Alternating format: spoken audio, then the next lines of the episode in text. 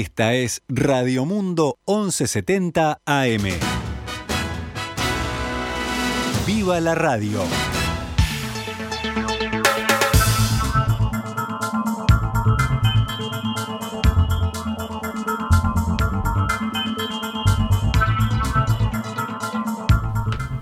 Doce horas, 12 minutos, momento de comenzar esta nueva edición de Noticias al Mediodía edición de viernes, cerrando la semana.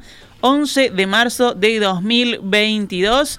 Y en este viernes recibo a mi compañero Fabián Cambiazo. ¿Cómo estás? ¿Qué tal, eh, Gabriela? ¿Cómo te va? Muy bien? Pero feliz porque es viernes, claro. El viernes tiene ese qué sé yo. Ahora sí, actualizamos las noticias. El presidente de la Asociación de Fiscales del Uruguay, estamos hablando de William Rosa, pidió que el sistema de justicia pueda trabajar tranquilo luego de las recientes denuncias y señalamientos que hubo en los últimos días desde distintos ámbitos ¿no? sobre presiones indebidas del gobierno hacia el Ministerio eh, Público. Rosa fue entrevistado hoy aquí en perspectiva y explicó esta decisión de la gremial de realizar un relevamiento sobre justamente todos los hechos que ellos consideran pueden constituir actos de presiones indebidas a la justicia a partir de lo que fue la visita del ministro Luis Alberto Heber a una audiencia en respaldo a dos policías que estaban acusados, eh, imputados, mejor dicho, de em, eh, un delito de homicidio y también por abuso de funciones en el caso de, esta muerte de un joven de 20 años que chocó con su moto y murió al eh, intentar eludir un control policial. Justamente Recordemos, se ha hecho presente frente a la sede judicial en la ciudad de Durazno. Rosa adelantó que van a elevar este relevamiento que hagan a la consideración de la Federación Latinoamericana de Fiscales para que esa entidad eh, exprese su opinión y bueno, según destacó hoy el presidente del gremio de fiscales del Uruguay, eh, conseguir una visión externa a los hechos eh, que se están denunciando. Según Rosa, bueno, toda esta situación se enmarca en un contexto que se había iniciado ya el año pasado, a mediados de 2020, cuando los dos policías fueron imputados. En, referencia a los dichos eh, del ministro Heber, el presidente de la Asociación de Fiscales del Uruguay sostuvo que hay que tener mucha cautela antes de hablar al barrer le está cometiendo un delito, yo voy a tener que denunciarlo porque, por más que trabaje todos los días. Se dan esas interrelaciones también entre la policía y la fiscalía en, lugares como el interior. Entonces, eh, es, eh, es todo tan sensible que hay que tener mucha cautela a la hora de analizar cada una de las situaciones y hablar al barrer, decir como dijo el ministro, que la fiscal está en contra de la policía, es algo muy pernicioso para eh, la Fiscalía de Durazno y para la Policía de Durazno. O sea, esa, esa fiscal después va a tener que trabajar eh, otros casos con esos policías a la que su jerarca les dijo que esa persona que está trabajando los casos con, con ellos está en su contra. Mm. Es, es, es, muy, es muy jorobada la situación, por eso hay que tener mucha cautela a la hora de, eh, de hablar o. Bien, esas eran las declaraciones de la Asociación de Fiscales. Recordemos que eh, hubo varias entidades eh, gremiales que están vinculadas al todo lo que tiene que ver con el sistema de justicia y que se han expresado hasta el momento. La Suprema Corte de Justicia no lo ha hecho, dice que no lo va a hacer porque, bueno, ya las respectivas gremiales eh, se han expresado, entiende que no es necesario hacerlo. Eh, la última gremial que lo hizo fue el Colegio de Abogados del Uruguay, que había emitido justamente un comunicado en el que decía rechazar toda actitud que pueda ser entendida como una injerencia de cualquier poder del Estado sobre otro. Justamente en ese comunicado se expresa que todos los involucrados que cumplen función pública deben entender la responsabilidad que implica cada una de sus palabras y manifestaciones, ya que se trata de señales que al final del día pueden generar confusión y división en la ciudadanía frente a cuestiones que son tan básicas que no deberían ser objeto de debate. Seguimos en el ámbito judicial. Atención a este caso. La Fiscalía de, de Tranqueras está investigando una denuncia sobre eventuales irregularidades en un eh, comedor municipal ubicado allí, en esa ciudad del departamento de Rivera. Uno de los indagados es el propio alcalde colorado de la localidad.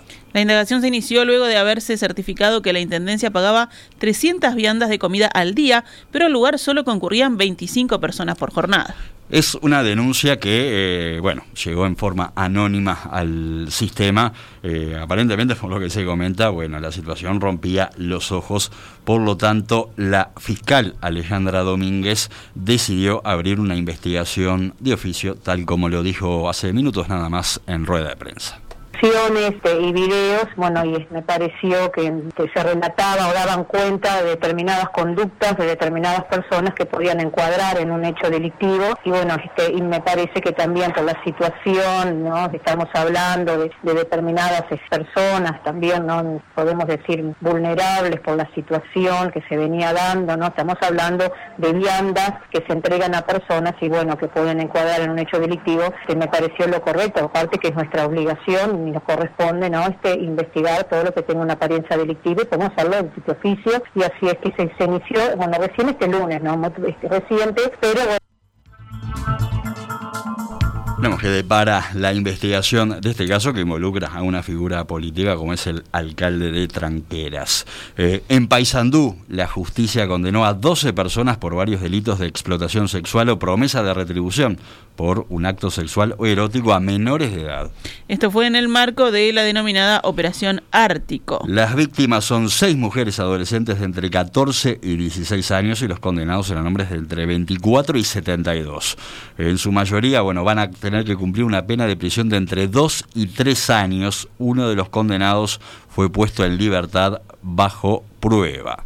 La investigación comenzó en febrero de 2021 cuando el INAU presentó una denuncia por un contacto de un hombre mayor con una interna a través de redes sociales que podía configurar un caso de explotación sexual. Vamos a, otros temas. La Cámara de Industria, la Cámara Industrial de Alimentos Envasados se va a reunir en esta tarde con el ministro de Economía, con el Ministerio de Economía, para abordar lo que es el encarecimiento de algunos productos vinculados al sector. Esto es un tsunami para la industria de alimentos panificados. Nadie lo esperaba, dijo ayer el observador, el presidente de esa gremial empresarial, Juan Pedro Flores. La suba de precios internacionales tras el comienzo de la guerra por la invasión de Rusia a Ucrania, bueno, ha generado preocupación en la Cámara de Industriales que elaboran alimentos aquí en Uruguay. Estos empresarios entienden que para poder pensar en mantener el precio de algunos productos básicos, primero se debe buscar la manera de mantener el precio de la harina en el mercado interno. Sí, ese parece ser un dato clave, un aspecto clave en toda esta situación. Flores relató que el aumento de costos en insumos como harina, aceite y grasas bueno, hay que sumarle los derivados del encarecimiento del petróleo que se reflejan, por ejemplo, en envases y energéticos. El encuentro de hoy entre los representantes de la Cámara Industrial de Alimentos será con el director de Asesoría de Política Comercial del Ministerio de Economía y Finanzas, Juan Labraga. Para tener una idea de lo que es el, alza en los precios, según el indicador de precios fronterizos, que compara la diferencia entre una canasta seleccionada de bienes en Salto y la misma canasta en la vecina ciudad de Concordia, durante, durante el mes de enero la ciudad uruguaya fue un 130% más cara que la ciudad argentina. De acuerdo con este indicador que elabora el Observatorio Económico de la Universidad Católica en Salto, la brecha de precios entre las dos ciudades se ha ido incrementando de forma sistemática desde marzo del año 2018 cuando se registró una diferencia del 17,06%, siempre más caro en la ciudad de Salto, ¿verdad? Eh, sí, siempre fue más caro, de, por más, más o menos. Siempre Salto estuvo más caro, por lo menos desde hace casi cuatro años, con respecto a los precios que eh, se cobraban en la ciudad de Concordia. Al respecto de este tema, el presidente del Frente Amplio, Fernando Pereira, cuestionó al gobierno por lo que considera son la falta de medidas ante el aumento de los precios de los alimentos. ¿Qué dijo Pereira? Bueno, en rueda de prensa afirmó que este es el gobierno de las excusas porque todas las intervenciones son sobre los 15 años anteriores y que llegó el momento de decir que en Uruguay hay carestía. Desde el gobierno se ha expresado la intención bueno, de lograr algún mecanismo para evitar que la suba de los eh, commodities globales impacte en el mercado local y eleve la inflación. Pereira cuestionó la versión del gobierno sobre el incremento de precios. Es el gobierno de las excusas. No se sabe bien cuál es la excusa para que antes de la guerra aumentara el combustible 30%, pero aumentó.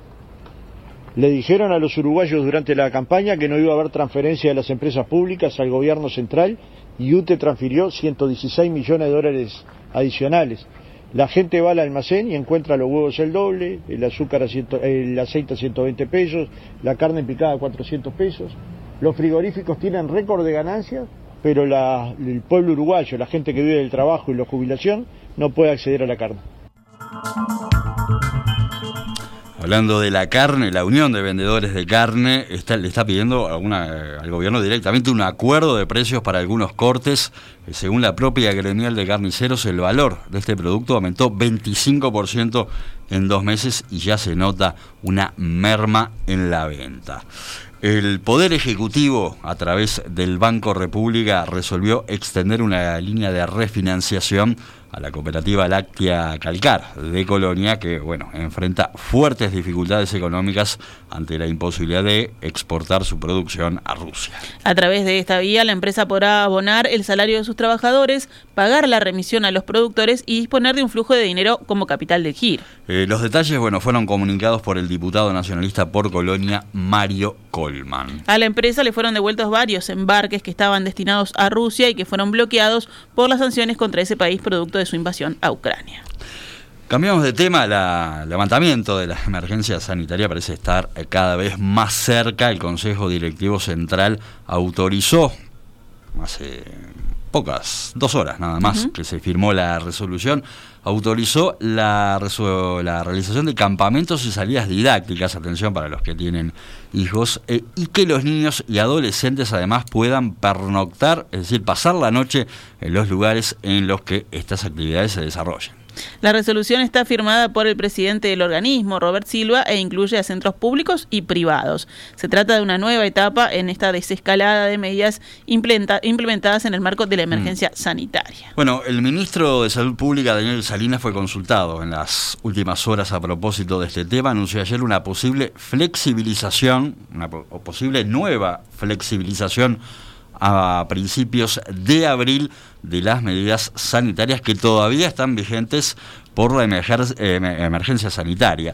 Eh, Salinas en rueda de, eh, de prensa enfatizó en las actividades, por ejemplo, en ambientes cerrados, en la educación y en las condiciones de ingreso al país para uruguayos y extranjeros. Pensamos que van a estar dadas las condiciones para esta normalidad progresiva, como ocurrió con las actividades al aire libre, dijo el ministro. También indicó que todos los parámetros indican que esta ola de Omicron estaría amainando o disminuyendo Mm, sobre fines de es. marzo y la primera quincena de Sí, abril. la clave del levantamiento de la emergencia sanitaria, Gabriela, es el tema económico, porque Sí. si el gobierno eh, levanta la emergencia, caerían, entre otras cosas, por ejemplo, el fondo COVID. Eh, es por eso que, eh, según fuentes del Poder Ejecutivo, la emergencia sanitaria eh, todavía se va manteniendo. Lo cierto es que en la calle hay muy poco ambiente ya de emergencia sanitaria. quedan algunas pocas medidas. Veremos qué pasa o qué anuncia el gobierno a fines de este mes o probablemente después de la Semana Santa o de Turismo en torno a este tema. Atención porque los sindicatos eh, de trabajadores del transporte interdepartamental de pasajeros se declararon en conflicto y adelantaron que van a convocar a un paro general si antes del próximo miércoles sus reclamos siguen sin cumplirse. Así lo resolvieron ayer, luego de una asamblea, en el marco de una paralización parcial. Los sindicatos denuncian que las empresas incumplen los acuerdos salariales firmados en diciembre. En particular, dicen no se pagó el retroactivo al incremento salarial definido desde marzo del año pasado. Sí, también ale- alegan que hay un retraso en la convocatoria de una nueva reunión de negociación que identifique concretamente cuál es la pérdida salarial que se ha producido desde el año pasado y también que resuelva eh, la negativa de las empresas a rotar al personal que se ha enviado el seguro de desempleo desde que comenzó la emergencia sanitaria. 12 horas 26 minutos antes de hacer la pausa. Actualizamos a cuánto cotiza el dólar a esta hora en pizarra del Banco República, 41 pesos con 50 para la compra y 43 con 70 para la venta. Esta es Radio Mundo, 1170 AM. ¡Viva la radio! Esta es Radio Mundo 1170 AM. ¡Viva la radio!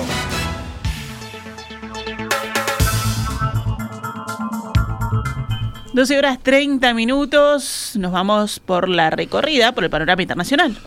Así es, empezamos en Rusia porque el presidente Vladimir Putin aseguró y haber visto algunos pasos positivos en lo que son las negociaciones con Ucrania. Lo dijo luego de un encuentro con su aliado, el presidente de Bielorrusia, Alexander Lukashenko. Desde que empezó la ofensiva rusa en Ucrania hace dos semanas se han organizado, recordemos, eh, tres rondas de diálogos en Bielorrusia que estuvieron centradas sobre todo en la creación de corredores humanitarios para los civiles. El presidente ruso ha insistido varias veces en los últimos días en que los combates cesarán cuando el gobierno ucraniano y los países occidentales cedan a sus exigencias, como la neutralidad y la desmilitarización de Ucrania, así como el reconocimiento de la soberanía rusa en la península de Crimea, anexionada en 2014. Eh, más allá de estos signos positivos que dice ver Putin, las tropas rusas ajustaron hoy su cerco sobre la capital de Ucrania, Kiev, que está convertida hasta ahora en una verdadera fortaleza y atacaron también varias eh, ciudades cercanas a las fronteras de Ucrania con la, Unión Europea. Ucrania, en tanto, está denunciando ataques a civiles en los corredores humanitarios, mientras que Naciones Unidas eh, confirmó que ya son dos millones y medio las personas que huyeron del país. Y seguimos en Rusia. Sí, anunció hoy que va a iniciar acciones legales contra Meta, que es la casa matriz de las redes sociales eh, como Facebook, e Instagram, por haber flexibilizado sus reglas sobre mensajes violentos destinados al ejército y a los dirigentes de Rusia. El poderoso Comité de Investigación de Rusia indicó que inició sus pesquisas ante los llamados ilegales al asesinato de rusos por parte de colaboradores de la sociedad estadounidense Meta. La Fiscalía rusa le está pidiendo que eh, clasifique al gigante de Internet de organización extremista y que bloquee el acceso a Instagram, eh, a Instagram perdón, en toda la federación. A Facebook, bueno, ya no se puede acceder en Rusia prácticamente desde el pasado 4 de marzo. El comité se centra en particular en Andy Stone, responsable de la comunicación de Meta, que anunció el jueves un cambio en las reglas de publicación de Facebook e Instagram. Eh, Instagram, vale decir, es muy popular entre la juventud rusa y es, también un, y es también un instrumento de venta en línea crucial para pequeñas y medianas empresas de ese país como artistas y creadores. El alto comisionado para los derechos humanos mostró su preocupación el viernes ante el anuncio de Meta de hacer excepciones a sus reglas en lo que respecta a los mensajes hostiles hacia el ejército y gobierno rusos. Sí, el concreto, el Facebook, por ejemplo, decidió levantar la veda eh, eh, a los mensajes que se publiquen que sean hostiles, incluso que llamen a este, hacer algún tipo de, de, daño al, por ejemplo, a entidades del gobierno o a gobernantes rusos, no así no está permitido, por ejemplo, publicar mensajes hostiles contra el pueblo ruso. De todas formas, el alto comisionado para los derechos humanos admite que es un tema muy complejo que bueno, genera preocupación en materia de derechos humanos y también del derecho humano internacional. Y ahora nos vamos con los deportes. Sí, el Montevideo Wanderers eh, derrotó anoche 2 a 1 a Cerro Largo en el Parque Viera, esto por la primera ronda de la Copa Sudamericana. Abrió el marcador Leandro Oneto para los visitantes, pero en cinco minutos Hernán Rivero y Diego Riolfo revirtieron el resultado que fue definitivo. La revancha será el próximo jueves en el Estadio Centenario. Bueno, y hoy se va a jugar el primero de los cinco partidos que están pendientes de la quinta fecha del torneo Apertura, recordemos, suspendido la semana pasada por las amenazas a los árbitros. Ahí está, comienza hoy con Cerrito Rentistas en clásico, Palermo. Clásico. clásico ¿eh? Ahí está, a las 19.15. Mañana sigue la fecha. Con Fénix Boston River a las 4 y media de la tarde en Capurro, a las 7 y media en el Francine estarán jugando Defensor Sporting Plaza, en tanto que el domingo a las 16.30 en el Saroldi juegan eh, Albion Wanderers y a las 19.30 también el domingo en el Gran Parque Central Nacional Torque. Esta es Radio Mundo, 1170 AM. ¡Viva la radio!